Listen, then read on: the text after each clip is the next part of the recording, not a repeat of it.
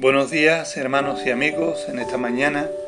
Quiero compartir con vosotros algo que, que me ocurrió en estas semanas atrás, algo que me hizo recordar y reflexionar para tenerlo en cuenta en mi vida espiritual.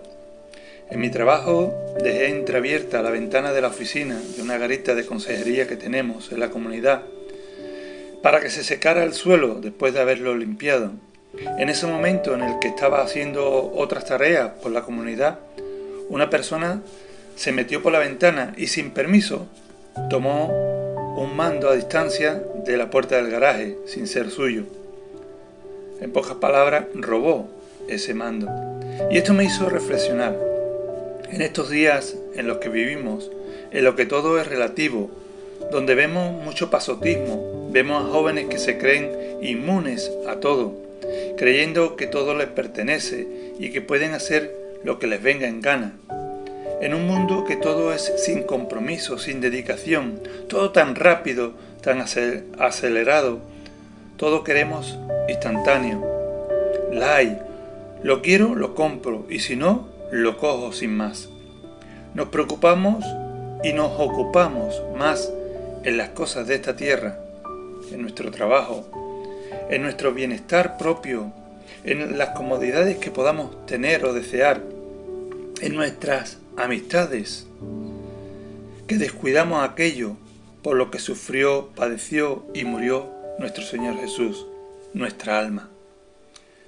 La Biblia nos dice en Juan capítulo 10 que el ladrón no vino sino para hurtar, matar y destruir.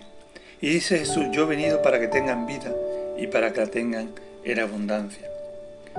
También hay un texto de la palabra en Primera de Pedro, capítulo 5, versículo 8, que quiero compartir con vosotros. Y nos dice, sed sobrios y velad, porque vuestro adversario, el diablo, como león rugiente, anda alrededor buscando a quien devorar. Cuidemos de lo que tenemos en Cristo. No descuidemos ni nos confiemos de que todo está bien. Cuidemos de nuestra comunión, de nuestra relación con Dios. Que esa relación sea una relación viva, ferviente, creciente e íntima con nuestro Señor. Cuidemos la lectura y la meditación de su palabra. Cuidemos la oración y cuidemos de nuestra santidad. Que el Espíritu Santo no se entristezca con nuestras palabras o con nuestras acciones o con nuestras actitudes. Cuídate para que también tú puedas cuidar a otros. Hermanos, cuidemos, cuidémonos en estos tiempos, más que nunca de nuestra vida espiritual. Nuestra, nuestra redención está cerca. Que el Señor te bendiga.